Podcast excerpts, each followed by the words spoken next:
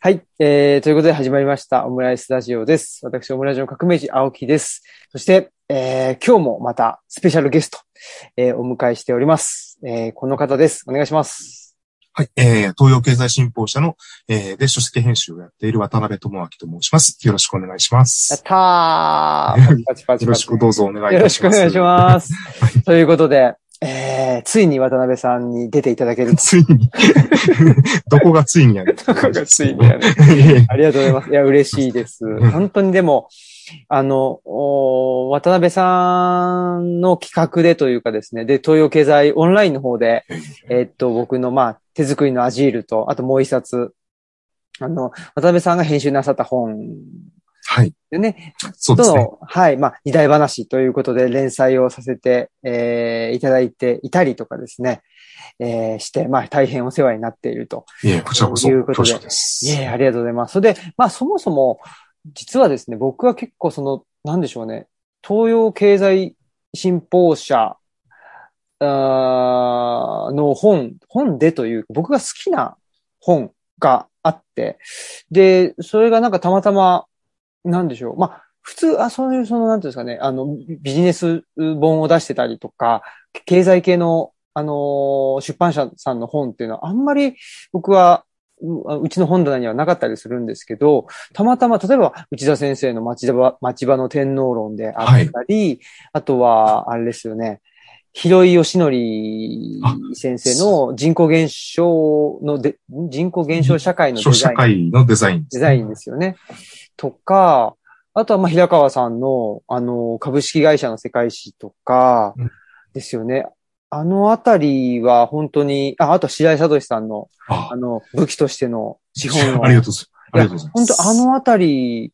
が、まあ、僕、もう本当に全然、もちろん、渡辺さんっていうのは知らない中で、あの、本当に愛読書だったんで、まさに、なんか、まあ、まさにじゃないわ。まさか、そういう、うー僕のが好きな本を、あの、編集なさった方と一緒に、いや、ありがたいです。あの、仕事できるとは、本当に嬉しいという。いえ、こちらこそ本当にありがたいです。はいなんか、そんな偶然手に取ってくださっていたのが、全部私の 本だというのは本当に恐縮というかありがたいというか嬉しいですよね。いえ、本当に、そうなんあの、で、まあ、あの、後で少しまたそのお話もなるかもしれないんですけど、東洋経済じゃなくて、その、あの、東洋経済新報社の前に渡辺さんいらっしゃった NTT 出版はいの時代の本も多分うちにある NTT 出版の本って、なんだろう。なんだろうな。町場の点、町場のアメリカ論は違いますか？あ、あれはね、あれはね、三島くん、あの、三島社を作られた三島くんと、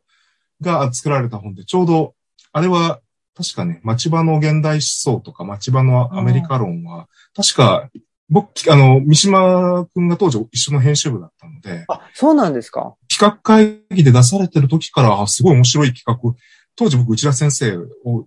あ存じ上げなかったので、そうなんです、ね。面白い、面白い方がいるんだなと、そこ、逆に三島くんの企画からその名前を知ったぐらい。あ、そうなんです。か。だったんですよねそれもあの面白い。まさか、あの三島くんが、あの三島社の三島さんに なられるとは思っていなかったので、非常に、ああ の、あの、後に驚きました。すすごいなと思います。そうなんですか。じゃあ、同じ編集部にいらっしゃったんですか？そうなんですね。同じ編集部でたまたまなん。ですよね。あの、で、その当時ちょっと、まあ、こう、あどよよろしくお願いしますっていう感じで、まあ最初に入社された時に、はい僕。の方が先に入っていたので、挨拶をして、ちょっとまあ、同じ京都出身だということで、いろいろお話ししていると、どう、どうも同じ高校に通っていたらしい。で、あ同い年だと。あ、同い年なの？え？なので そう、なんだ。どう、で、同じ学年だと、ただ。ま、全く面識がないという。こんなことってあるんだっていう。あの、共通に知ってる先生とかはい。は、あの、あと生徒とかはい。はいるんですけど。二人は全く当時話したこともないし、会ったこともないし、面識もない。へえ。一学年700人から800人ぐらいいたので、ああの、ちょっとマンモス高校みたいな感じだったので、だからかもしれない。もうちょっと他の高校だと、規模が半分以下とかだったりするので、少ないと思う。ちょっと人が多すぎっていう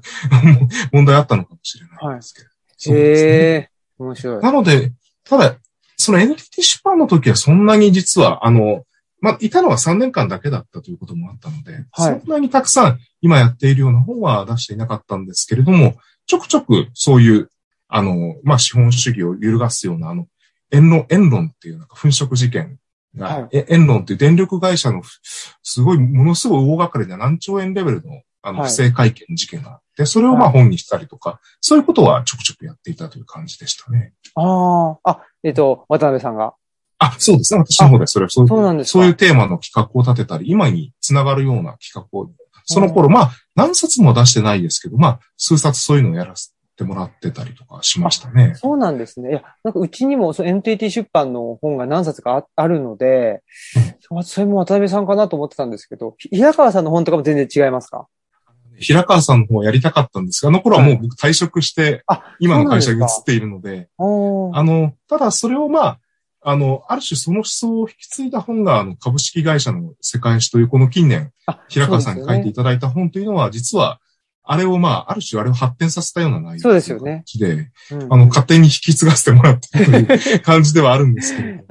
そうなんですね。へえ。そうなんです。はい。まあ、そんなことで、あのーまあ、編集者で、あの、今は、えっと、東洋経済、えー新報社にいらっしゃる、あの、はい。渡辺さんですね。で、あのー僕、でも、どう、なんか、いいつ最初にお会いしたのかなっていうのが、実はよくわかってなくて、ツイッターでは、そうですね。僕は渡辺さんもフォローされさせていただいてましたし。僕よ、よく、あの、僕もなんかあの、まあ、もともと内田先生、内田達郎先生の外風会にお邪魔させていただいていあて、青木さんの名前よく出るんですよね。お話、はい雑談なんか、打ち合わせなんか。ああ、本当です。はい。青青木くんという人がいてね、みたいな。はい東吉野村でうんぬんかんぬんみたいな話をされていて、な、お名前をよく聞くし、あと、あの、まあ、ご本も当然出されてるので存じ上げていましたし、あで僕はでもね、最初に知ったきっかけは多分内田先生との絡みでは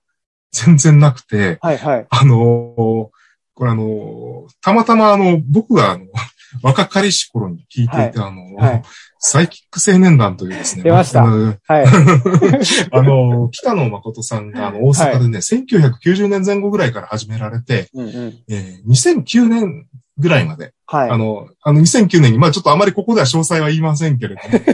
まずなそうですね謎な終了の仕方をした。謎な、確かにね。あの、炎上ですね。い今の言葉で言うと。え炎上ですね。まあ、あの、英語で言うといろいろ問題がある。はい。英語では言わん、英語で言うといろいろ真相を、えー、突き当ててしまうことになりかねない。確かに。確かに。燃える系のね。燃えるを英語で言うとちょっと。燃えるを英語でね。いろいろありますちょっとこれけどね。はいろいろ差し障りが。いろいろありますけどね。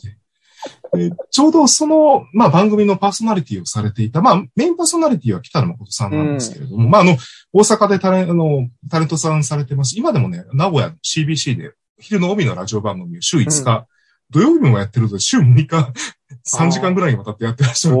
まあ、すごいなと思うんですけれども、うんうん。まあラジオ界では結構有名な方で、えーで、まあその相方というか、あの、あれですね、受け手というか、まあ、放送作家的な立場で参加されていたあの、あの、ライター、コラムニストで、まあ、評論家と言ってもいいと思うんですけれども、えー竹内義和さんという方がいらっしゃいまして、うんうん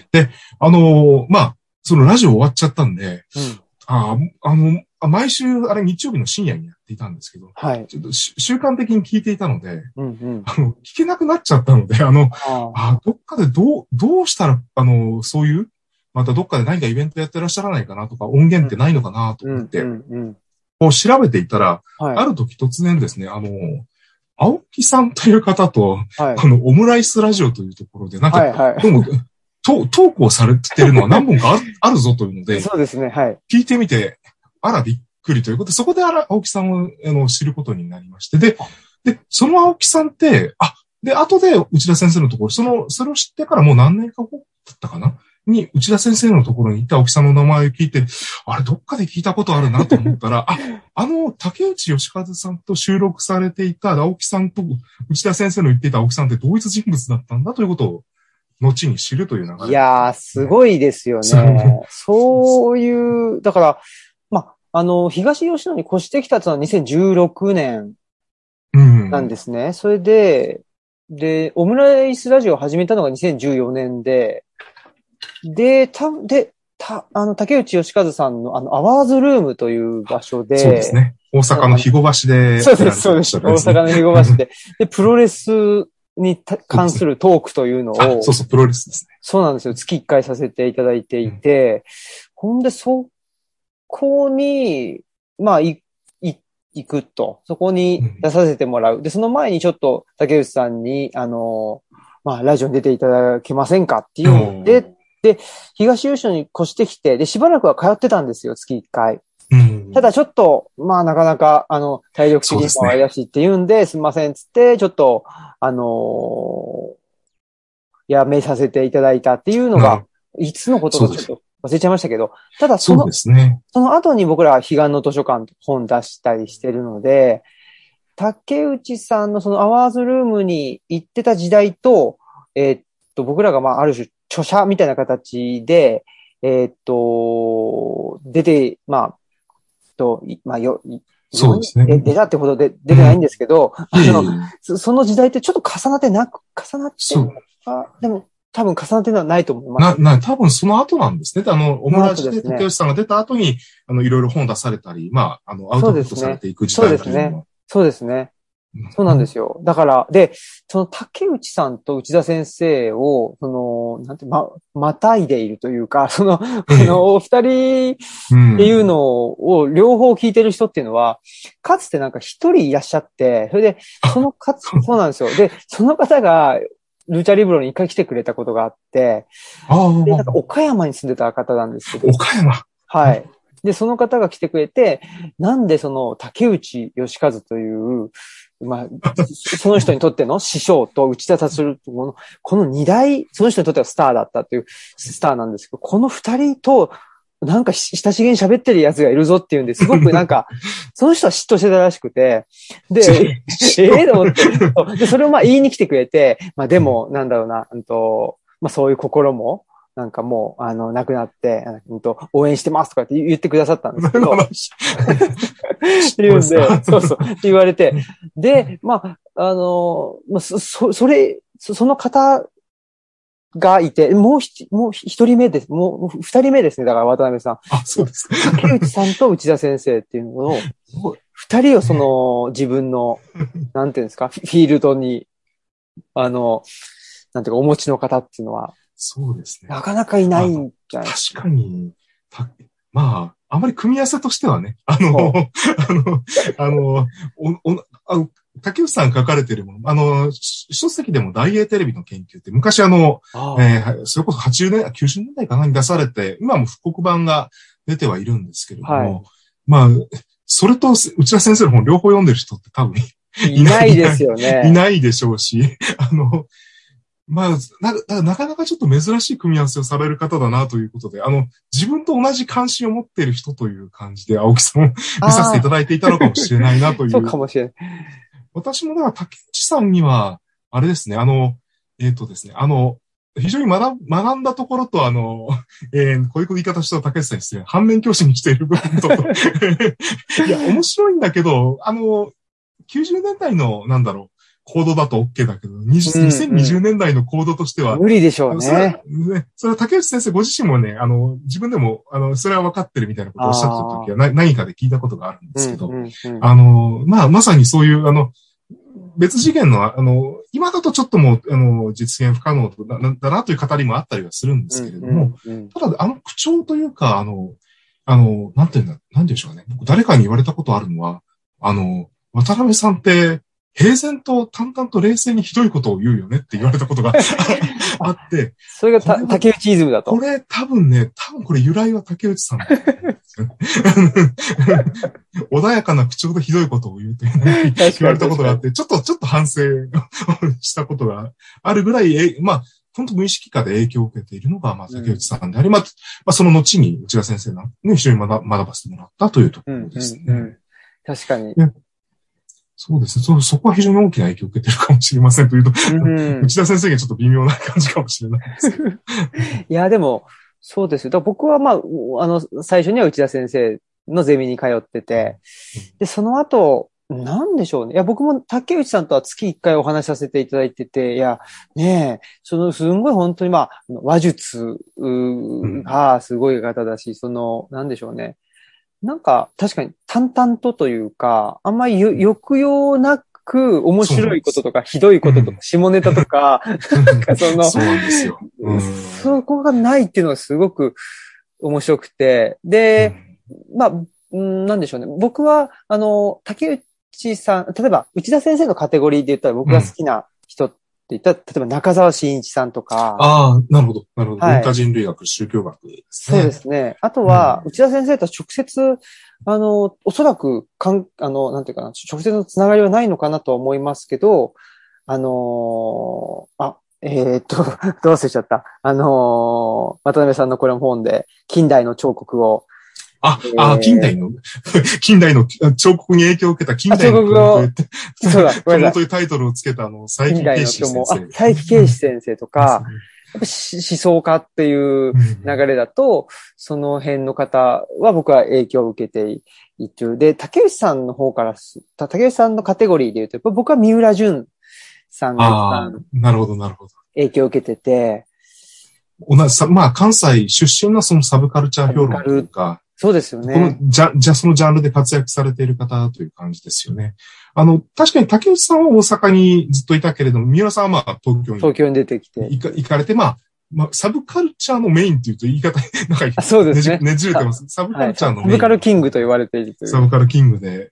あのー、だからいいんじゃ、だからいいじゃないっていう、はい あの、僕はそその、そのマインドっていうのもあって。だからマイン、ドですサイキック青年団は、あの、なんか名前は聞いたことはあったんですけど、その、聞いた、その、なんていうか、実際には聞いたことなくて、僕。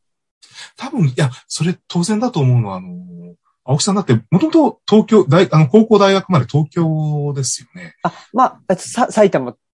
です。埼玉、はい。まあ、首。都圏そうですね、首都圏に。はい。だと、やっぱり、あの、あの、なんだろう、それこそ、大学院で、あの、関西、関西に来られて。ますよね。はい。なので、だとちょっと、2007年、あ、じゃあもあう終わりかけです2006か、ね。年ですね。その、まあ、あの、まあもうその頃はちょっとラジオも安定期に入ってますし、初期のまあ、あの、まあいろいろ問題になるような、初期の激しさみたいなものはちょっともうなくなっていた時期だと思うんですけれども、あの、その初期の頃にやっぱりその、僕、中学生で聞いたので、やっぱりその、まあいわゆる中学生の多感な時期に、うんああいうものを影響を受けるというのはまあよくある。深夜ラジオでよくあること。多分東京だと、まあちょっと違いますけど、ノリが違いのは多分伊集院光さんとかのラジオ番組。そうですね。だからだろうなと思うんですね僕、僕はまさに、その伊集院さんの深夜ラジオを 聞ね聞いていたという。多分、あの、お二人、あの、よく、伊集院さんと北野元さんも対談されて、多分、東京だと、あの、伊集院さん自身もおっしゃってたのは、あの、東京だと僕のラジオ聞いてたような人は関西だと、うん北野誠さんのラジオ聞いてるような感じだと思うんですよ、みたいな話をされていたぐらいだったので、今だとね、ラジコがあって、あの、エリアフリーでね、いろいろ聞けたりしますけど、当時は本当、あの、深夜だと本当、なんか韓国語とか、はい。中国語とかのなんか電波が入りながらじゃないと、東京、僕は、あの、京都在住でしたので、あのー東京のラジオ聞こうと思うとそういう状態になりますし、多分東京の方が関西のラジオ聞こうと思うと、そういう状態になるのかな。うんうんうはいなんで、前聞いたのは、なんかそんな状態でも無理やりなんとか、福島県のいわき市はい。あの、海、海側ですよね。はい。はい。あの、いわきの、あの、そこで一一生懸命最近こう聞いていたのが、あの、いも元テレビ東京のプロデュース、あの、ディレクター、プロデューサーで、ゴッドタンとかっていう、あのはいはいあの番組作られていたの。佐久間、はい。佐お、久間さんって有名な、佐久間信之さん。信之さんが、はいはい今は結構本なんかも出されてらっしゃいますけど、彼もなんかずっと聞いていたということ、へーこの間初めて僕知りましたけど、あの、YouTube で、あの、森三中の黒沢さんとはい。対談されていて、あの、森三中の黒沢さんって有名なサイキックのリスナーだったんですが、あ、そうなあんですか？の、そうなんです。あの、それは僕知ってたんですけど、へあのえ。、佐久間さんもそうだったというのを知って、多分それが、じ実際今まで一回も言ったことなかったらしいんですそうなんですか。あの、テレビ業界、あの、テレビ業界に行っても、それ言っても、あ、それ言っても通じる人が東京の、東京の局にはほとんどいなかったからというふうにおっしゃってましたけど、へえ。いや、だからあれですよ。まあ、こ、ここの話ばっかりしちゃってもすいません、ごめんなさい、脱線、脱線、なんですけど。僕、北野誠さんっつったら、トゥナイト2かなんかです。あ、でしょう。ですね。はい。で、そこで、その杉作 J 太郎さんと。一緒にやってて、で、あ僕は TBS リスナーだったんですね。で、あそれもなんでかっていうと、これもだから、今じゃありえないかもしれないんですけど、当時うちの埼玉の、まあ、えっと、浦和ってとこでマンションだったんですけど、文化放送がうまく入んなかったんですよ。ああ、なんか電波が弱かったって話を、あの、噂では聞いたことがある。はい。今は違うと思今うんですけど。違うと思いますけどね。昔はなんか弱かったそういうのあったじゃないですかみたいなそうそう聞いたことあります。地域によって、そのね、で、なんか、あの、窓際に、何ですか、なんかこういうあの、線のアンテナみたいなやつをセロテープで貼ったりして、で、電波を、あの、なんとか取ろうとして、うん。ほんで、でも TBS は入るけど文化放送は入らないとか、そういうのがなんか、で、全然、なんか知らん、それこそね、なんかあと、ロシア語みたいなやつが入ってくるとか、ねそういうのがあった時代だな、あった最後の時代だったかもしれないですけど、そんな時に、まあ、TBS 聞いてて、でその時にストリームってやってたんですよ。あ、あの、小西克也さんそうですそうですですね。いや、僕僕も、あの、リアルタイムはさすがに仕事中だったんで、はい聞。けないんですけど、ポッドキャストではよく聞いてました。あ、本当ですか？ポッドキャストあったんだ。その時僕だから、ね。あの、携帯ラジオって買って、あああ、の、あのか、片方にしか、あの、みイヤホンないみたいな。よく競競馬場でおじさんがややってる。そうそう。競馬場のおじさんみたいな感じでストリームをもう聞き逃すまいっつって、で、そこで聞いてたのが僕はだから、えー今までも好きな、あと、吉田剛さん、うんあと、町山智博さん山。さんですね。で、当時は勝谷正彦さんが。そうそう、勝也さんやってましたね。そう。まだ、まだお元気だ。もう、今お亡くなりになられま亡くしたなりましたけどね。うんそう。あとは、なんか月一で、阿蘇山、あ、阿蘇山大文化さん阿蘇山 さ裁判所レポート。そうそうそう。裁判傍聴レポート。そうそう、傍聴レポート。あれを楽しみにしてたんですけど、そっからだからもうよ吉田剛さんはずっと追いかけて。そうです。うんまあ、吉田剛さんね、もう、もともとプロレスの方で有名な方ですから有ね。名で。うんっていうんで、まあだからサブカル遍歴としてはそんなところは僕はあって、うん。多分なんか近い匂いをそうです青木さんに。感じたんだろうと思います。あの、多分、その辺で。あの、同じものを取ってきたわけではないけど、なんか近いものを多分経てこられてる方なのかなというところを、なんとなく感じ取ったというか。あ、ありがとうあございます。の、というのは、あの、あの、僕、青木さんのイベント何度か、うあの、それこそ平川克美さんの隣町コーヒーでやられてるイベントとかで、はい。えー、はい、お話を拝聴したことあるんですけど、非常にね、語りがめめちゃくちゃ、引きつける語りがめちゃくちゃうまいというか本当、ですか？はい。ええあの、あ、なんていうのか、あん、まあ、こういう、あの、プロレスの人にこういうこと言った、はいプロレスものの人にこういう言い方しちゃいけない、いけないと、この間、あの、あの、マッスル酒井さんのイベントで言われたんですけど、あの、あの、アングルというとあれですけど、はいアングルを作るのがうまいというか、はい。か語りの角度をですね、うまくつけていくのがうまいなというのがあ、あの、感じていて、あの、多分、こう、構造化、あの、話の構造化ですよね。まあ、プロレスって、あの、まあ、よく言われ、まあ、なんでしょうか、その、八百長じゃないかとか、そういうことを言う人もいますけれども、あの、実はあれってその、あの、型があるようでいてない、あないようでいてあるみたいな、その、曖昧なものをですね、曖昧な形をとっているというか、なんだなんだろう、いわゆる、ファ、あの、ファクトが、事実と虚構のこう、中間地点みたいなところ、虚構に見えて実は事実だったり、事実に見えて虚構だったりという、この二つの間をこう、めちゃくちゃ行き来するような特殊な、なんというんでしょうかね、あの、エンターテインメントうん。でありスポーツだと思うんですよね。で、それを多分、あの、あの、プロレスを語る人って大体その吉田剛さんもそうなんですけうど、んうん。で大体皆さん面白いんですよ。うんうん。あの、どちらとも言い切らないんだけど、そのどちらとも言い切らない中に面白さがあるみたいなことをうまく表現する人が多かったなというのは僕の中の印象で、うん。あの、それが多分青木さんにも僕は当てはまると僕は勝手に思っていて、だからはい。決めつけないけど、でも、でも多分こうなんじゃないかな。いや、知らんけど、みたいな感じ。そうですね。でも、あの、でも、こう、行き来していくうちになんとなく真実が見えてくるんじゃうなんいかなというような語り口をされる方が僕すごく好きで、あうの、ん作家で言うと中島ラモさんなんかもすごくプロレス好きでしたけれどあそうも、ですよね。ラモさんとか、そういう、まあ、サイキックはまさにそういう番組だったんですけそうれども、ですね。ね、その虚実の被膜をうんこう炙り出すというか表現するみたいな。そそれがやっぱりだ多分ね、あの、僕はあの、いわゆるプロレスものというもの、言うほどのものではなくて、うんなんとなくサイキックとかで話されているプロレスについての話なんかを聞いていて、なるほど、ものの見方にはそうか、そういう見方があるんだ。うんうんうん。あの、一方で事実と言われているものにも虚構があって、虚構と言われているものにも実は事実が、ま、混ざってるんだみたいなところが結構、あの、あるんだなというところを僕はあの番組で学んだなというふうに思っていまして、でうんその語りを青木さんがし、繰り返しになっちゃいます。青木さんそういう語りを結構されているんじゃないだろうか。その辺はかなり、あれですかね、自覚的に青木さんはそういうププロレス的な見方という、まあ、そのルチャリリブロという時点で、あの、あの、い今、ふと当たり前のことに今気づいたんですよ。メキシカンプロレスの名前がそのものがついてるという時点で、当然それはそうかということに、今、最初に戻ってきてしまったんですよ。あ、いやいや、でも、ああ、ありがとうございます。いや、でも、まあ、そういうふうに、なんでしょう。おっしゃっていただいた人はあんまりいなくて、あ、そうですか。はい。なので、ああ、そういうふうに言っていただけたら、あの、すごく嬉しいなっていうのももちろんありますし、でも自覚的に、なんでしょうね。だから、今おっしゃったように、現実と虚構の被膜というか、まあ、表裏っていうんですかね。どどんなファクトと言われているものにも、やっぱり、そのファクトが出されたあ背景であったり、うん。そのファクトをファクトと言い切っている人は誰なのかっていうところまで見ていくと、まあ少なくともそのファクトって、まあ主観は少なくとも入ってるよねとか、そうだ。うん。あとはまあその客観って言ってるけど、それは、あのー今の、例えば、きあの、近代っていう時代であれば、あのーファクトと呼べるかもしれないけれど、前近代は、それよりも、やっぱり違うものを重視ししてたよねとか、なるほど。うん、やっぱり、そういうふうに考えますよね。うん。うん。だから、なんでしょうね。そこ自然にやっぱりそういう見方をしてしまうっていうんですかあね。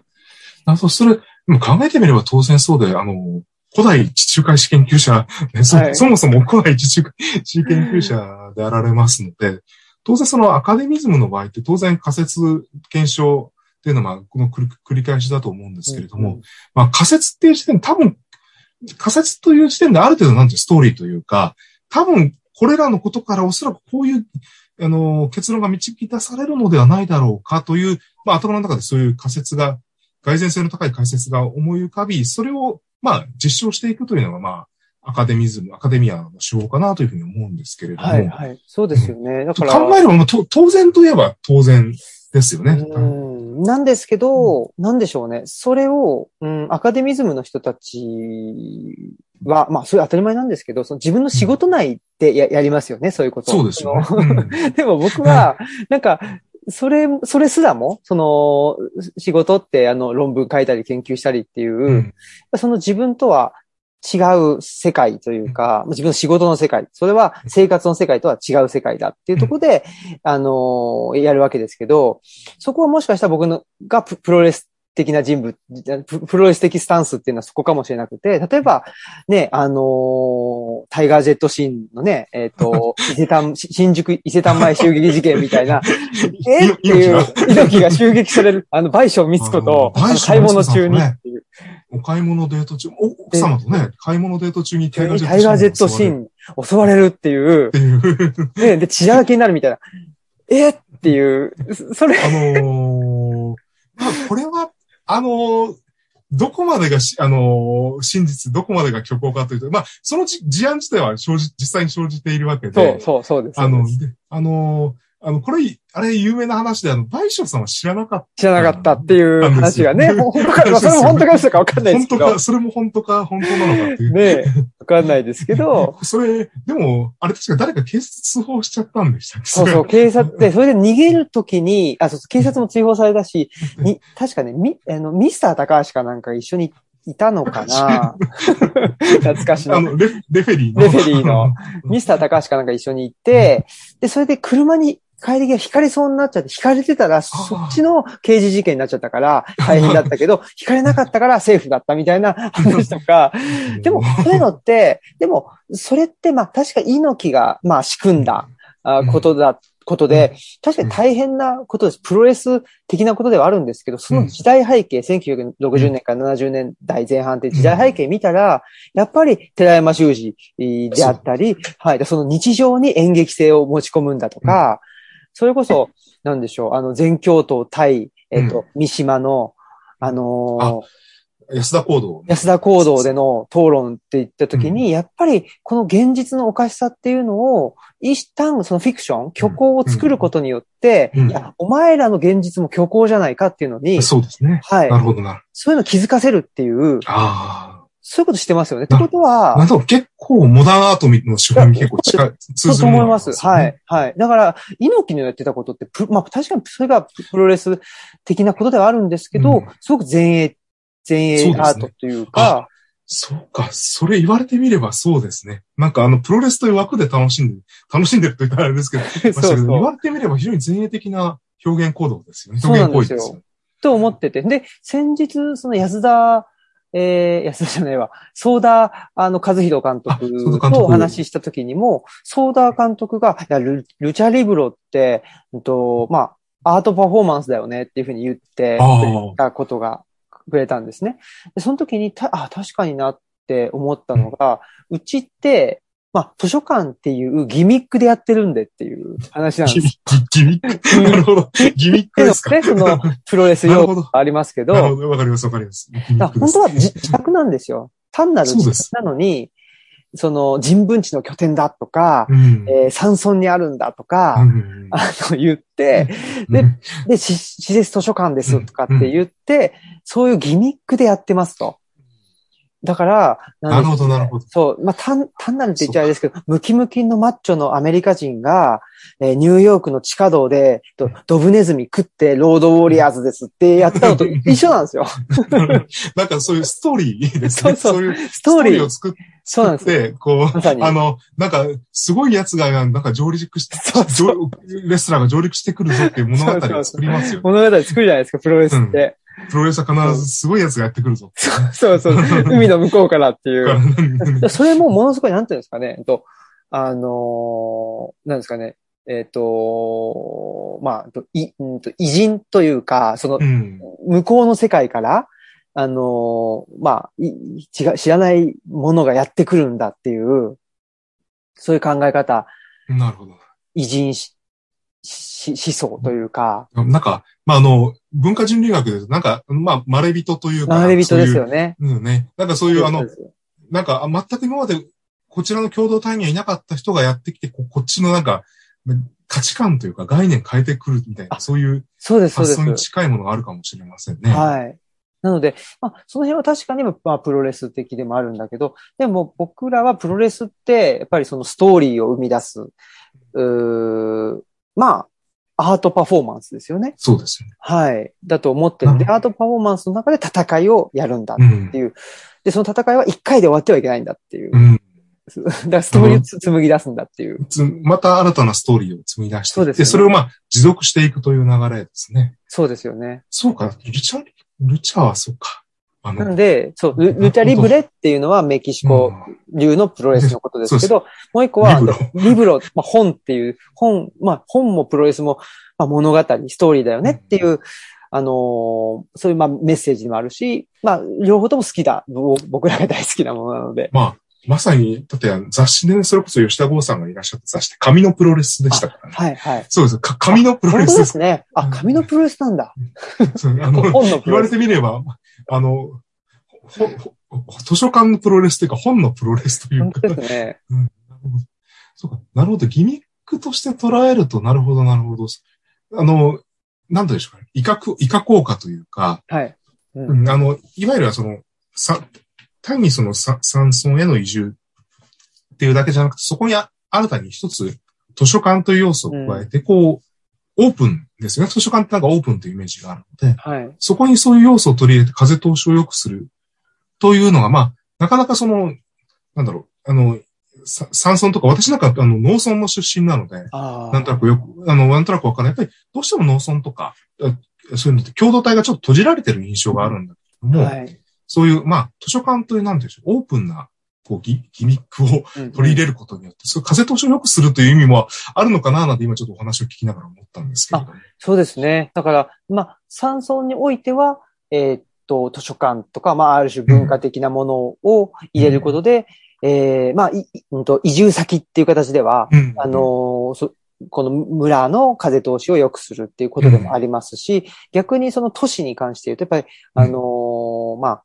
えーっと、いわゆるアトム化というか、個人が共有していってしまって、個人と個人の、まあ、その中間をむ、む本当は結びつけていたコミュニティそうですね。えーっていうものがなくなっている社会において、やっぱりまあ村っていうもので、もともとあったコミュニティっていうものを、あの、都市に、まあ、都市に、あの、て適用する形で、えー提案するっていう、うまあ、それはそれで、その、都市っていうその、個人が漂流している社会の中では、まあ、あの、新しい風にもなるのかな、っ。ていうふうにも思ってますね。まあね、図書館ってでも今ちょっとお話聞いてて、その都市でそのまあ砂粒のようにうん。個人がアトム化して、あの、バラバラになってしまうという現象と、あの、とおについて語られてましたけれども、図書館ってある意味中間団体に近いものでもあるのかなと。まあ、中間団体ほど強固なものではないかもしれないけれども、そうやって人が集まる場所になる、きっかけになる場所うんかなという気もしますし、というのは今、今ちょうど、ね、年内観光を目指して出し、あの、ごめんなさい、あの、なんとなく若干宣伝みたいになって、いやいや、ああれなんですけれどもはい。あの、今ですね、あの、翻訳書なんですけど、あの、アメリカの、これどちらかというと保守系のと言われる、あの、政治学者で、もともと編集者の人なんですけど、マイケル・リンドさんという人がいまして、彼がですね、あの、えー一一昨年かな、2020年に出した本で、 The New Class War という本がありまして、はい。この今翻訳書を今ちょっと進めているところなんですね。 New Class War。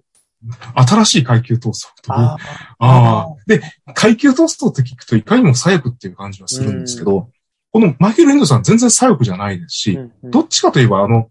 も、もともと古いタイプの共和党の支持者うんあトランプ、トランプではない。はい。あのトランプ古き良きという感じですかね、どっちかというと。そうですト。トランプ的な気持ちはわかるけど、だ、かといって、だからっていう、だからといってトランプには投票できないという、まあ、うんうん非常に難しい立場の、あの方なんですけど、その方がおっしゃってるのは、あの、今の階級闘争っていうのは、いわゆる、あの、昔だと労働、あ資本家対労働者そうですね。だったり、ひ右対左みたいな、あの、まあ、そういうアングルで語られていたけれども、今の階級闘争ってそうじゃないんだと。あの、えー上対下なんだと。あの、うんどういうことかっていうと、まあ、えー彼があの、あの、彼はあの、その本で言ってるのは、オーバークラスといううん表現をしてて、上、まあ、上流階級ですけれども、あの、オーバークラス、まあ、あの、た端的に言うと、大都市エリート、うんうんうん。大都市エリート VS 地元民、うん。ジモティですね。地元にあの、えー大都市エリートってどういうことかというと、大都市エリートってあの、ニューヨークでも東京でも、まあシンガポール、まあシンガポールでもロンドンでもパリでも、うん。ベルリンでも、まあ、まあ大体みんな英語を話すわけですよ、大都市エリートだと。まあ共通言語が英語で、別にどの都市に住んでも生活していけますよと。あの、いくらでも移動できますよって、あの、あの、と、あの、一定のこう技能と、まあ、あの、なんていうんですか、まあ、メリトクラシーエリートですね。能力のあるエリート。どこでも暮らしていけますよってエリートと、いや、俺はもうここで暮らしていくしかないんだ、みたいな、地元に住む人たち、地元に定住してる人たち、とまあ、いわゆる、まあ、これ、あの、青木さんの言葉を借りると、土着という言葉を使ってもいいのかもしれないです。土着する人々という中で、その新しい階級闘争が起こっていて、それが今上と下の階級闘争になっていて、その視点で捉えないと社会の実相が捉えられなくて、で、これはその、なぜこういう、アメリカはそういう現象が起きているかというと、あの、えー、アメリカその上からの反革命という本を、この本では使ってるんですけど、上からっていうのはまあ大都市エリートが、ある種、あの、革命を起こしたんだと。あの、普通革命って労働者階級がうん資本家を倒してっていうのが革命のイメージですけど、いや違うんだと。新自由主義革命といううん革命をオーバークラス、大都市エリートが起こして、つまり、労働者階級を倒したんだという、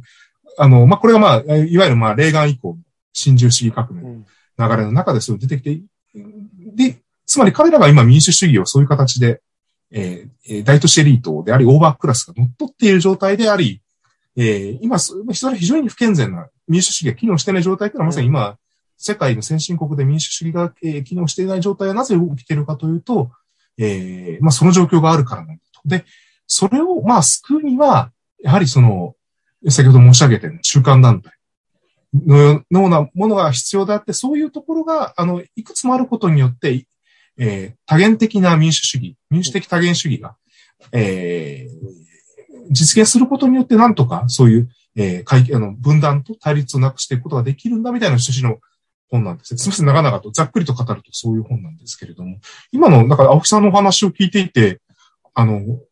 ザ・ニュークラス王におけるそういう民主主義の、こう、なんていうが死んでいく現状をなんとか変える方策として中間団体の再生って言ってるんですけど、が、再生が一番重要だと言ってるんですが、それって実はルチャリブローがやってるようなことってまずそのその一つじゃないかな、みたいなことを今ちょっと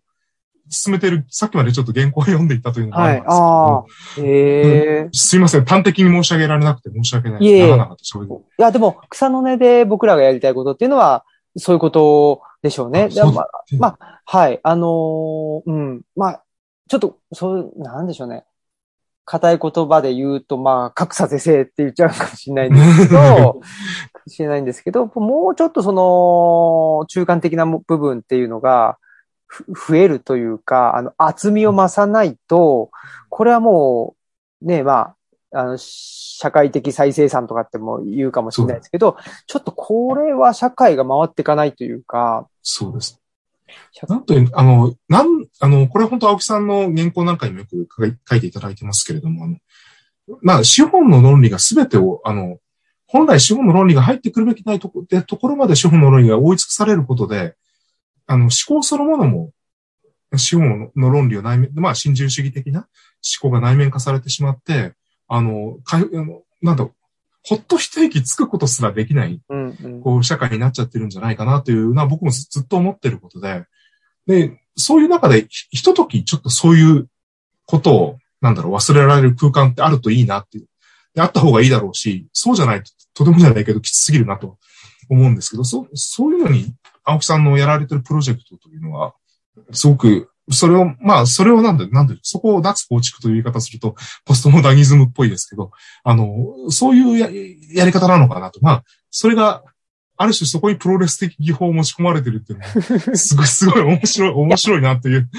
そうですね。だから、なんて言ったんですか。まあ僕は、まあ、縁、縁あって大学院に進んで、で、博士号とかまで行って、だからアカデミズム的な人間と思われがちではあるし、まうんあ、あの、ある部分ではそういう部分もあるんだとは思うんですけど、逆にだからその渡辺さんはそう、そっちの道ではないんですけど、どっちかというと何でしょうね。まあ、現代社会の中で、その東洋経済新報社という、まあ、あある意味ではそのビビジネス書も作ってるようなところだったりする、そういうその、まあ、資本の、あのあ、そうですね。ま、真ん中の方ですよね、どっちかというと。うん真ん中まあ、あの、ほぼ、ほぼど真ん中。ほぼど真ん中、ど真ん中やや左っていう。左。そうそう。ですよね。でも、ただ僕らのし、あの、彼岸の図書館も、すごく、まあ、うんいろんな、あの、書評も書いていただいたりとか、紹介もしていただいたんですけど、ひまあ、彼岸の図書館だけじゃない、あの、ですけど、僕らの本、なった時に、やっぱり、なんでしょうね。日経新聞の書評とかがすごく、なんか、まとい、いたというか、僕らの、あの、うんと、我が意を得たりじゃないんですけど、うんそういうことを書いてくださってて、あそういう意味では、資本のど真ん中の方で、そのフフロントの方で頑張ってらっしゃる方の方が、もう、これやばいのに、どうするっていう、その、そうですね。で、解決策は一つじゃない。まあ、い,、うんいろいろ、いろいろあるはずだっていうんで、あのーなんでしょう。そういう選択肢を、あのー探し求めて、えーいらっしゃるのかなっていうのはなんか勝手に思ってて、あの、おそらく多分、あの、これは僕のか全くの 想像にしか過ぎないんですけど、多分、もう行き詰まってるのはもう、まあ、さすがに資本のど真ん中にいても、それは当然うんわかるわけですよ。まあ、で、その中で、あの、まあ、紙面を見てれば、あの、し書評とかじゃない紙面を見てれば出てくる、やっぱイノベーションであったり、そういうもので企業価値を創造して、えー企業が成長することによって経済成長に寄与するみたいな。まあ、もう、あの、僕、な何の気持ちも込めないで、あの、今、読み上げたような形で喋ってますけど、まあ、こういう感じの紙面なわけですそうですよね。でこれは多分ね、まあ、それはね、あの、経済成長というか、その、企業を取り上げるような雑誌であったり、ビジネスを取り上げるような雑誌、それを否定するのってなかなかうん難しいと思うんです。で、まあそれは個々の企業によってそういう取り組みをしているところは面白いし、あ、なるほどなとさす、企業も変革していくことによって、まあ企業の成長を導くことによって、まあある種の社会的に価値をもたらしていくというのは、まあそれはそれで素晴らしいことだし、どんどんやっていけばいいなとは思うんですけど、ただ、それによそれが果たして今の現状に対してのソリューションになっているのかしらというと、ちょっと違うだろうな。多分、それをやっていても根本的なことは多分、サービスが便利になったり、生活が便利になっていくというのは、もちろんあると思うんです。あの、あの、それこそウォシュレットじゃないですけど、そういう意味では、あ、こういう機能あったらいいねが実現するとか、あったり、それはね、あの、あったりはすると思うんですけど、あの、あの、掃除機がこう、なんて言うんでしょうルンバのように、うん、あの、勝手に掃除してくれるとか、あの、なんか、ルン、ルン、ルンバになんかこう、なんでしょうか、いろんなもう AI を乗せてこう、分析するとか、そういうのを、まあ、便利だとは思うけど、じゃあそれ今の我々がぶつかっている根本的な課題に対して何らかの解決策を導き出すことができるかというと、それは、まあ違うだろうな。で、うん、で、解決策ってどこに、どこにあるんだろうと、さすがに皆さん思うわけですよ。ただ、で、なので、わからないので多分、いろいろ、あの、そういえば青木さんも含め、あの、意外要因の斎藤浩平さんにいろいろインタビューを取ったりする機会って、一慶さんってすごく多いんですけど。そうですね。だからね、あの、意外な気もするんですけど、でも、それぐらい、まあ多分、答えが見つからないんだと思うんですよね。うん、でも、何か答え、何かそういうものを考えるきっかけになるものを提供していきたいというふうに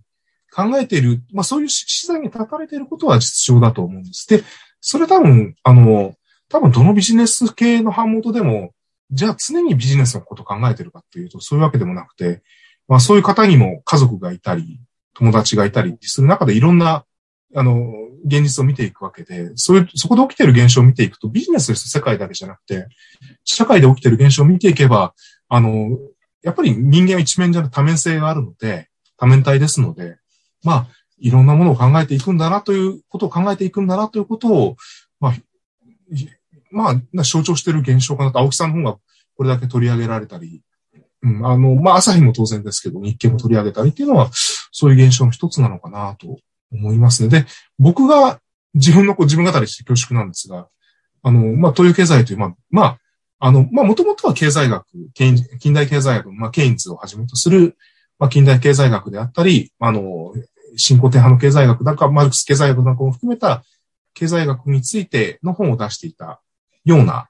えー、まあ、かつ東洋経済という雑誌があったり、会社指揮法っていうものがあったりする、あの、まあ、資本主義社会と寄り添っていく中での、まあ、出版刊行をしてきた版元で、まあ、ちょっと正直、自覚もしてますけど、かなり、あの、異色なことをしているなと、うん、自社のラインナップを見ていて自分の本の、こう、あの、なんというか、ラインナップの、自分の本の、なんていうの、馴染まなさを見ていると、なんだ、なんだ、浮いているなと思いながら。まあでも逆に、まあ、そういうものも許容していこうという版元ではあるという感じかなというふうには受け止めていて、それはまあ、まあ、この会社はまあ、もう、まあ、立ち上げたわけではないですけれども、まあ、中高の祖ではないですが、まあ、えー、ト社主を務めた、まあ、代表的人物でもある、まあ、石橋丹山という人がまさにそういうリベラルな、非常にジャーナリストでありましたので、まあ、そういう人がまあ、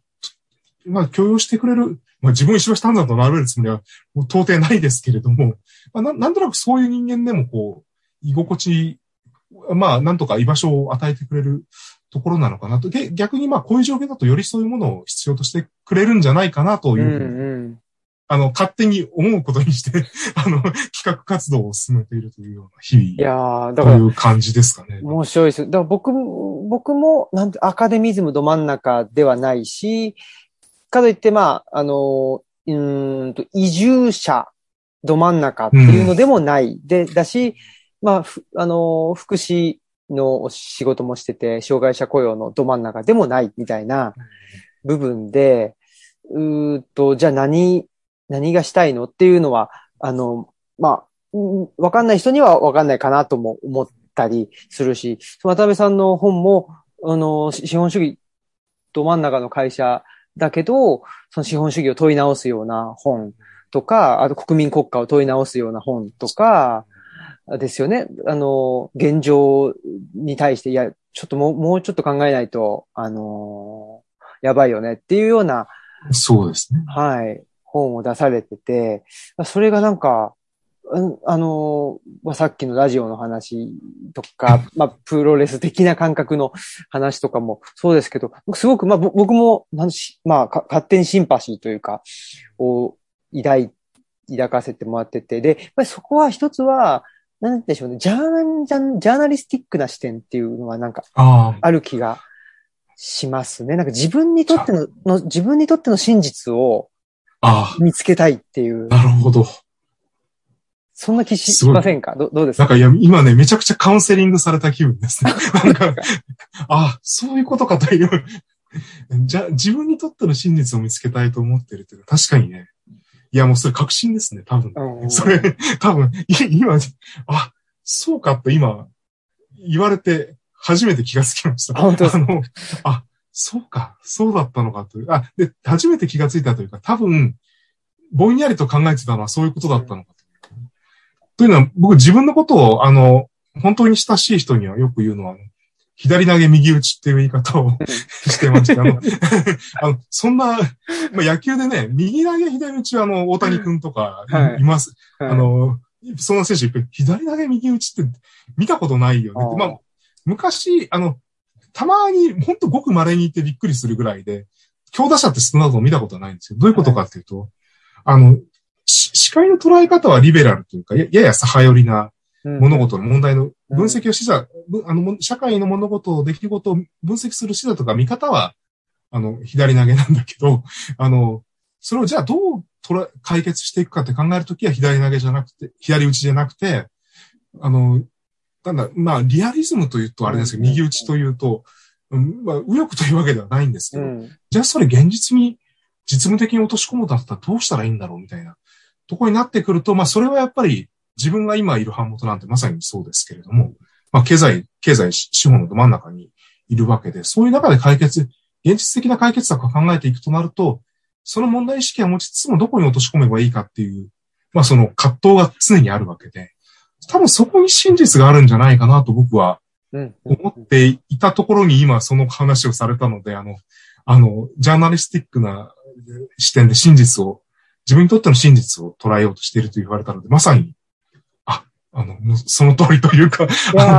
正解を出していただいたという感じー本当いやいや、でも、で、いいカウンセリングをしていただいて、いやいや、なんかまあ僕自身も多分そうなんだろうな。その、やっぱりあなんか一つの世界にそ染まれないっていうか、うん染まれないのは、いその世界の視点っていうのに同化できないっていう。そう、あの、いや、すごいよくわかります。すごいよくわかります。そこがあの、ここんな言い方するとあれですけれども、その一つの世界にずっといて考えてる、ちょっと気持ち悪くなっちゃうというのは僕はあり、あり、あります。やっぱり青木さんもありますよね。なん、なんか多分でも、いや、すっごい気持ちよくわかるんだけど、でも全部そこで物事捉えてると、どんどん現実から離れていっちゃうから、うんそうですよね。あの、それこそアトムの世界というか、なんというんだろう、その、うん、それこそい思考の脳内のユートピアになっちゃうので、それだと。うんうんうんあくまでそれ、それが多分青木さんの場合、そこであえてよよくおっしゃるのはやっぱり土着っていう言葉をよく使われるのって、多分そこで、あえて根下ろしをすることによって、あの、より現実にリア物事を捉えていくことができる、いろんな理念とか理想はありつつも、あの、あの、現実に足を据えようというところを土着表現されてるのかななんて思ったりもするんですけれどもね。うんうんどどうですかね？ああ、でも本当に、そうですよね。だって、同じ、例えば、原稿を読む、その、うん原稿を読んでスピーチするのでも、やっぱりひ人によって、そのよ、あの、読み方がまあ上手な人、あ下手な人とか、まあいろいろあって、で、だからやっぱコンテンツはコンテンツで大事だし、えーそのコンテンツとか理念とかっていうのは大事っちゃ大事なんですけど、うんそれをじゃあどう語るのかとか、どう現実化するのかって言ったときに、すそう現実化したときに全然違うものが出てきちゃうとか、すごくあることだし、でもそれって、いわゆるイデオロギーってそうじゃないですか。その、あ、そうですね。マルクス主義って言ったところで、えーまあ各地で、あのーマルクス主義の、えっ、と、現あ現れ方も違うし、うんでまあちょっとイデオロギーではないかもしれないですけど、まあ資本主義っていう、うー経済のシシステムのあり方も、やっぱりその運用の仕方は微妙に違うわけですよね。その、ね。各国で違うし、か各地域で違ったりとか、まあ、指導者が変わればちょっと違ったりもするしうん、で、その指導者の、えっと、人間関係によって、その運用の仕方も変わってくるっていう。そうですね。はい。だから、資本主義は絶対良くないって、まあ、それはそうかもしれない。だけど、うんだけれども、資本主義が機能した近代初めの時期とか、うんその時の資本主義は、それは資本主義じゃなかったらダメだったでしょとか、うん思いますし、どこまで行っても、その時代、地域に限定されてるっていうふうに僕は思ってるから、なるほど。そうする期となんか、そうです。絶対期間限定期間限定ということですね。そうなんですよ。絶対そうだなと思うし、うんから、まあ、とはいえ、100%で期間限定かっていうと、その期間限定だったものが実は200年前に同じようなことがうん。あったりとか、うん。あ、ありますよね。ありますよね。うんってことは200年後にもあるかもしれないとか、それがに20年後かもしれないとか、うんそこの可能性はやっぱり常に考えておきたい。結局それ、て、やっぱり丁寧に考えないといけないってことですよね。な、何でもそれでおしなべてそれでやってしまえばいいってわけじゃなくて、そのと、と場所であったりタイ、タイミングであったりの条件とか、そういうものを一つ一つ変数として考えて、ちゃんと、あの、あの、落とし込んでいかないと、そこの変数を全部無視して、これが、これは素晴らしいんだから、これをやれでは物事は解決しないし、むしろ、どちらかというと、あの、あアポカ、アポカリプスというか、あの、あの、破滅を導いてし、し、しかね、し、しかねないというのは、まあ、それこそまさにね、あの、まあ、クメルルージュであったり、まあ、なんかカンボジアのね、あの、大虐殺を招いてしまったりですとか、理論だけでやっちゃうと本当大変なことになっちゃうよねっていうのは、そうですよね。もう証明されてる文化もそうですし、そう、そうだと思うんですよ。うん、なので、本当にまあ、おっしゃる通り丁寧に考えていかないと、あの、いけないし、っていうんで、まあ、あの、やっぱり内田先生もたまにおっしゃるんですけど、その話半分っていうのはものすごい大事だなとど。思ってて、めっちゃ大大事ですよ。あの、話半分、話半分。ねうん、あの、知らんけどっていうのは。そうそう、知らんけどとか、あでもそうですよ。だから、あの、まあ、えっ、と、最新刊ということで言うと、えーっと、渡辺さんがあの編集なさった、あの、最新刊で言うと、あストーリーは世界を滅ぼすという、そうっていうはい、そうですね本が。これなんかはまさにそうですねあ。って、はい、すごく面白かったんですけど、やっぱり僕はその本を読んで、読語感としてというか、やっぱり最初に思い浮かんだのは、あ、話半分だよなっていう、なるほど。何事にもいい面も悪いは悪い面もありますというあるよな、感じというか、ですよね。あの、正しいし間違ってるというか、そうですよたね。うん、あの、全部それで言い切ることができるかというと、それは違って、あの、なんて言うんでしょうかね、その、あの、この、あ物事には両義性がありますよ。うんこれ実は、現地のタイトルがあの、あの、ザ・ストーリー・パラドックスというタイトルで、パラドックスなんですよ。あの、あの、本当はこのタイトルで僕そのまま現地のタイトルで行きたかったんですけど、うんあの、これであの、各プロ、方面をプロモーションすると受けがすごい悪くて、ああ、そうですか。全然、あの、もうちょっと、まあ、これこそこういう言い方はあれか、でも、もうちょっと、それこそストーリーを作った方がいいというわけじゃないんですけど、ああの、ある種、あの、その物語に猟奇性があるということは、は確かに結論として、この本のし信号、信言というか、あ、うんうん。コアなところとしてあるんだけど、その手前に、あの、実は、ストーリーによって、まあなな、今問題なのはストーリーによっていいいいところがももたらされているというよりは、ストーリーの悪いところが、まあ今のトランプ現象も含めたうん。フェイクニュースとか、ああいうもので、まあ破滅をもたらしているので、多分そこの面を強調した方がいいんじゃないかってこのタイトルにしたんですけど、うん本来はやっぱり、両義性ですよね。あの、話半分で捉えて、やはり、まあ、いいですよまあ、そんなん言うてもなっていうか、いや、そそやかって、みたいなうん感じの感性ですよね。関西弁で言うと。あの、まあ、そ、そりゃそうやけど、でも、そうは言うてもな、みたいな、その、うんこの、この感覚を、こう、も、も持てるかどうか。まあ、なんとでしょうか、あの、曖昧さに耐えるって僕は最近よく言ってるんですけど、うんうんうん。あの、ど、どっちか、あの、白か黒かはっきりしろという、そのゼブラーマン的なものではなかなか、だ ダメで、まあ白でもあるし、黒でもあるし、まあ、まあ、まあ、だから、まあ、し白くははっきり難しいよねっていうところで曖昧さに耐えつつ、まあその中でも決断しなきゃいけないことは決断しなきゃいけないけど、やっぱその曖昧さに耐えないと、まあ、この二つの、それこそ青木さんがよくおっしゃる、その二つの原理をまあ行ったり来たりうんというのは重要だというふうによくおっしゃいますけど、その二つの原理を持ちながら、その中でか、しんどいけど葛藤し続けることが重要なんじゃないかな、なんて、いうことをこの本は実は言ってるんだろうと僕は勝手にとら、担当編集としては勝手に捉えてる感じなんです。うんうんうん、でもまさにそうですし、まあ僕の主張としては、なんでしょうね。なんか、こじれると、パラドックスになっていくっていうような考え方を皆さんするかもしれないんですけど、僕はそうじゃなくて、いうん。や、物事は最初からパラドックスなんだよねっていう、うん。でそれが現実す。で、人間は頭が良くないんで、頭が良くないっていうか、人間はみんな頭が良くないから、理解しようとすると、そのパラドックスを解消しようとしてしまうんだって、と思ってるんですよ。なるよ、よくわかります。あの、一番わかりやすい場合は、それこそ歴史の事例で、やっぱり、歴史ってやっぱり物語があった方がわかりやすいわけですようんね。やっぱ一つの端的なもの、単単単独的な物語、ものの見方があった方が、やっぱりわかりやすいので、まあ、誰とは言わないですけど、まあ、非常にこう、か偏ったアングルで歴史を語る人の本の方が、売れるのは事実なんですよね。誰とは言いませんけれども、うんあの、わかりやすいんですよ、やっぱその方が。あの、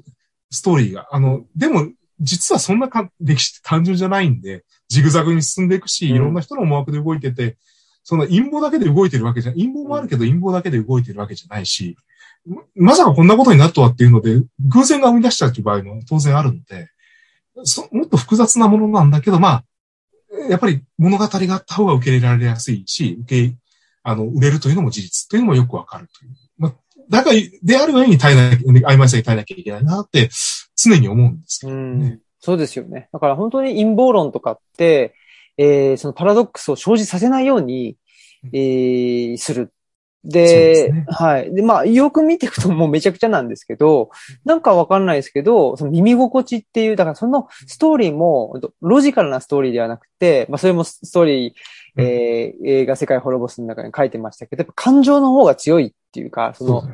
ロジックよりも感情に訴えるっていう方が強くなっちゃって、うんそうすると、まあ、あある種の傾向を持つ人に対して、えっと、感情で、えー強く訴えれるものをボンボンボンって並べると、論理的にはもう全然一貫してないんだけども、その感情の性質的には全部一貫してたりして、そうです。それを信じちゃうっていうところです多分ね。、心地いいんですよね。その方がね。あのーこれ、実は、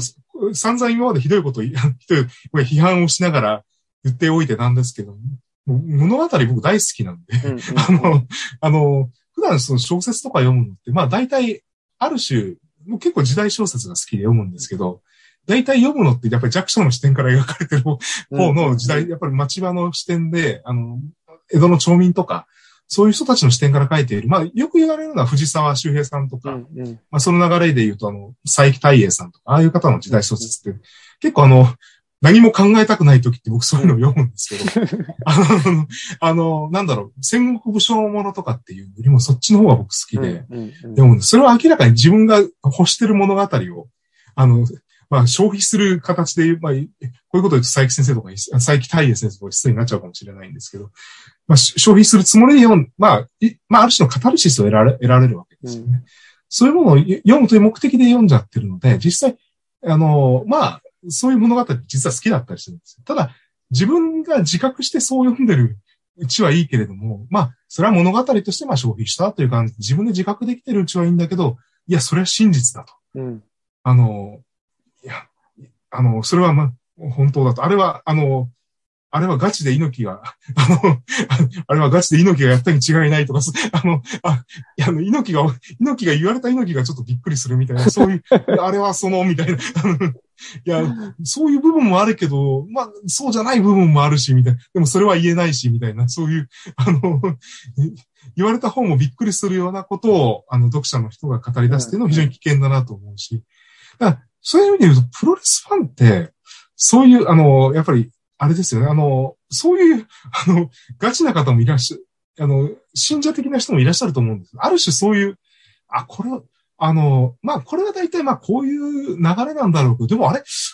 この、あの技かけた時って、これは多分ちょっとこれ、ちょっと多分、うんうん。多分いわゆる、ここはちょっと仕掛けたなとか、うんうん。多分、あ、ここはどうもちょっとち、ちょっと、あの、び、ドッキリしてびっくりしてたぞとか、そういうところを見ながら楽しむっていううん。構えって、プロレスファンの人ってないですか？なんか、僕そういう方の本読んでると、あ、あの、ああ、そういう楽しみ方をしてるんだっていうのを知って、読んで、あの、面白かったんですけど、どどうですかね？そういう楽しみ方ってされるもんなんですか、いや、でもそれはそうですよね。やっぱり、なんでしょうね。まあ、あの、技を受けるっていうふうな言い方をね、しますけど、はい。まあ、技を、基本的にはまあ、技を受けて、で、そのより強い技で返してっていう、こううんまあ、これが攻防っていうやつそうですよね。その中で技をちょっと受けないっていう、うん。まあ、ムーブというか仕草を。入れてみることによって、うん。えー実はその技が最後に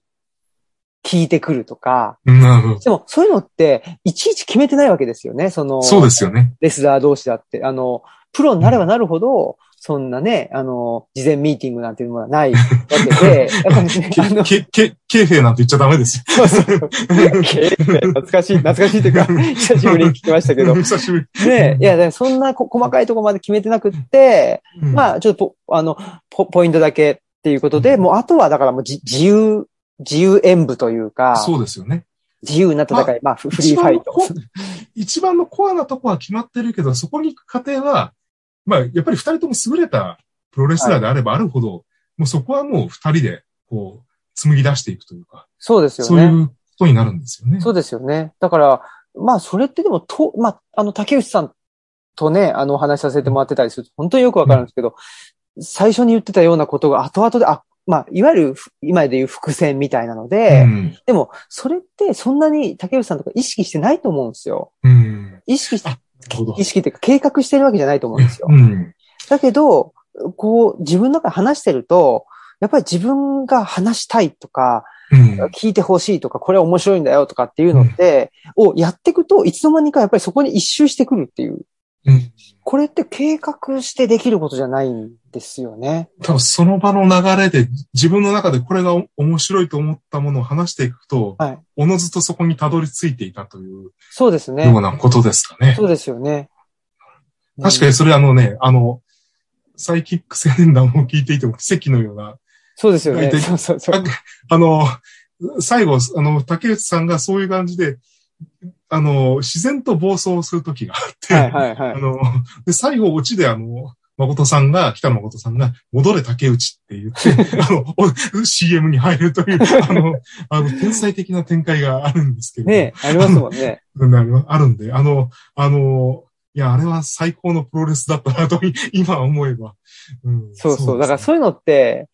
ねなんでそう、なんでしょうね。そういうのって、まあ、プロレス的でもあるし、かといって、うんじゃあ、八百長とか、やらせとか、それ全全然違うじゃないですか。そういう、そういうことじゃないんだよね。そうなんですよすよね。そうなんですよ。うんでも僕、それが、すごく高度な文、文化的なことだと思ってるし、そね。それがやっぱり動物にはできなくて人間にできることなんじゃないって。思ってるんですよね。それこそ、あの、あの、それ、あの、週、これ竹内義和さんがよくおっしゃっていたことなんですけど、あの、週刊ファイトの井上編集長という方が昔いらっしゃった、はい青木さんだったらご存知かもしれないんですけど、有名な方なんですよ有名な方ですね。うんですよね。あの、確か名言があって、プロレスは真実ではないかもしれないけど、真剣であるという、うーん。なんか、なんか、そういう名言を残されているということで、ああなるほど、あの、あの、それは本当に、本当に真実かというと違うかもしれないけど、それに臨む態度そのものは真実、真剣そのものだというので、あ、なるほどなと。あの、真、そこに真剣さがあれば、それは非常に素晴らしいものになるんじゃないかなという、うんうん、あの、い、いくらそのギミックを用いていたり、あの、なんかいろいろあ、なんか何かいろんなし道具仕立てはあったとしても、そこにビヘイビアとしてしし真剣であれば、そそれはす素晴らしいものになるんじゃないかなということをおっしゃっていて、うんうんうん。それはななるほどなと、それは、あの、思わされた発言でしたね。あの、もうそれ結構僕、あの、あの、座右の銘ほどではないんですけど、結構折に触れて思い出して、うんあの、仕事に取り組むようにはして、してはいたりするんですけど。いや、まさにそうですし、やっぱり、なんでしょうね。うん、例えば資本主義うんと妥当なんだ。まあ、それが共産主義妥当なんだってなるかもしれないですけど、それ、その、その旗印に、で、その主張を声高に叫ぶよりも、それよりも、まあ、それは、そういう、なんていうかな、主張があることは知った上で、日々の仕事を自分にとっていい仕事をしたら、おのずといい社会なんじゃないかっていう、うんなんか、そこがその真実は資本主義か共産主義か社会主義かわかんない。そそれはわからないし、今すぐできることじゃないんだけども、日々真剣になんか自分にとっていい仕事をしてったら、そうですね。はい。あの、社会にとってもいいことになるだろうし、自分にとってもいい社会がやってくんじゃないかなっていうような、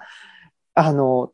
そうです。立ち位置っていう、ポポジ姿勢。なんか、あの、嘘、嘘から出た誠じゃないですけど、なんか、こう、まあ本当にこれ、これがいい、まあでも本当にこれが繋がるのか、いい、なんか世の中良くすることに繋がるのかどうかわかんないけど、とりあえず、なんか真剣にやってれば、あの、誠が生まれることもあるかもしれないな、というふうには、あの、思うように、確かにおっしゃるように、それは、私もちょっと大事にしてる姿勢ですね。ねって結構真面目なことを語っちゃいましたけど。うんまあ、うんまあ知らんけどっていう。知らん、知らんけど。生まれるかもね、知らんけど。知らんけどっていうね。でも、関西にいた時は僕あの、こう、18まで、あの、京都、京都なんですけど、関西にいた頃僕知らんけどって言葉、僕はわ語法をあんまり知らなかった、知らなくて、えあの、こっちに来てから、あなんか関西の人ってそういう 語法を使うんだって、ー、大阪の人なのかな？京都だから僕使わなかったのかな？なのか、それよよくわからないんですけど、うん、あの、最近よくし、なんか、ネネットスラングでも知らんけどを使う人が増えてきたので、うんうん。あの、そ、そうか、知らんけどってこんな普及してる議論なんだっていうのをちょっと最近、あの、でも、あいい、いい言葉だなというか、べ便利な言葉だなとちょっと、うんあの、最近思い始めた。ちょっとそういう、その、やっぱ関東の言葉とか、関東の言葉っていうことじゃないかもしれない。ひゅひょいわゆる標準語に、そういう中間的な部分が多分ないんで、えーそうですよね。そう、そういう、やっぱ方言ってコミュニケーション言語でもあるので、やっぱりその中間的な部分、曖昧な部分っていうのが残ってる言葉を、がフィフューチャーされてんじゃないかなとは思いますね。うんだからか、あの、関西の著著者の方、関西出身の著者の方と話すときって、あの、び、あの、なるべく関西弁を使うようにしてるというか、関西弁つ使っちゃう という、あの、微妙なニュアンスを伝えるとき非常に、あの、ニュアンスが伝わるので、あの、今は標準語で喋ってるんですけど、ひあの、標準語でし喋っているとこう伝わらないニュアンスがあるなというときは、まあ、ちょっとそういう、あの、関西弁の使い方は卑怯だと言われるかもしれないんですけど、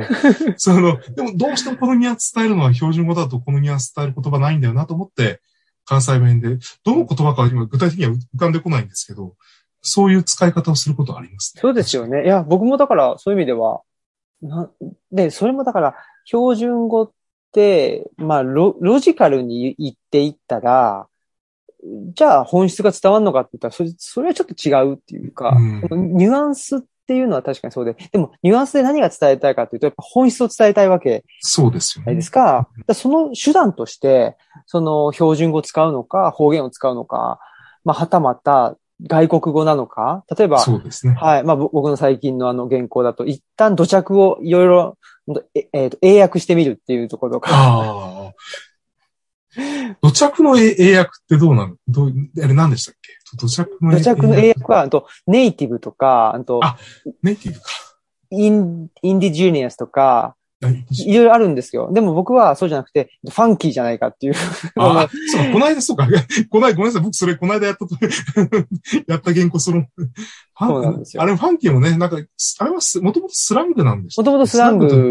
ですね。で、それがまた、あと、ジャズ用語の中で入っていあってっていうんで、とか。結構ね、そのまま訳すと結構いろいろ問題のあるそうそうそう、そうなんですよ語。源的にはそうらしい。語源的には。っていうんで、まあでもやっぱ言葉はツールだと思うので、なるほどはい。だからそ、そこはちょっと、あの、最初の話で、やっぱり、まあ、プロレスだって、うんやっぱり、やっぱりその、なんでしょう、人間と人間が、あの、戦っているっていうのが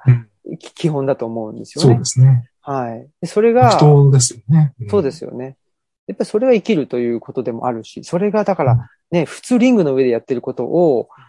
何ですか？えーっと、伊勢丹のとか、なんかほ他のね、とこでも、なんだ、あと、路上プロレスとかってもやってますけど、そ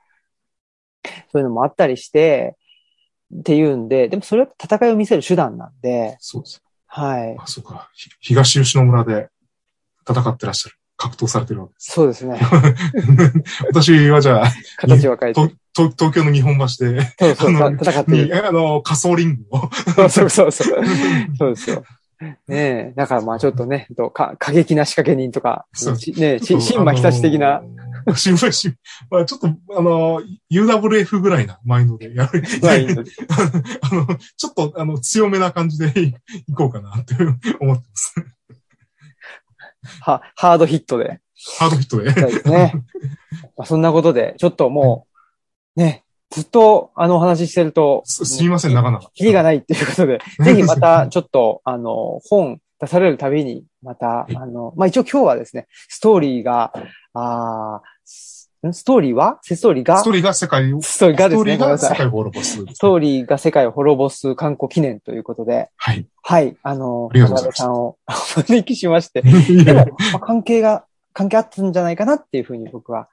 思っておりそうます。な、ななってるといいなと。すみません、なんか、なんか上調な話ばかりしてしまって。ありがとうございます。もう、事前、こんな話しましょうかっていうことと、なんか、全然違うような話になっちゃって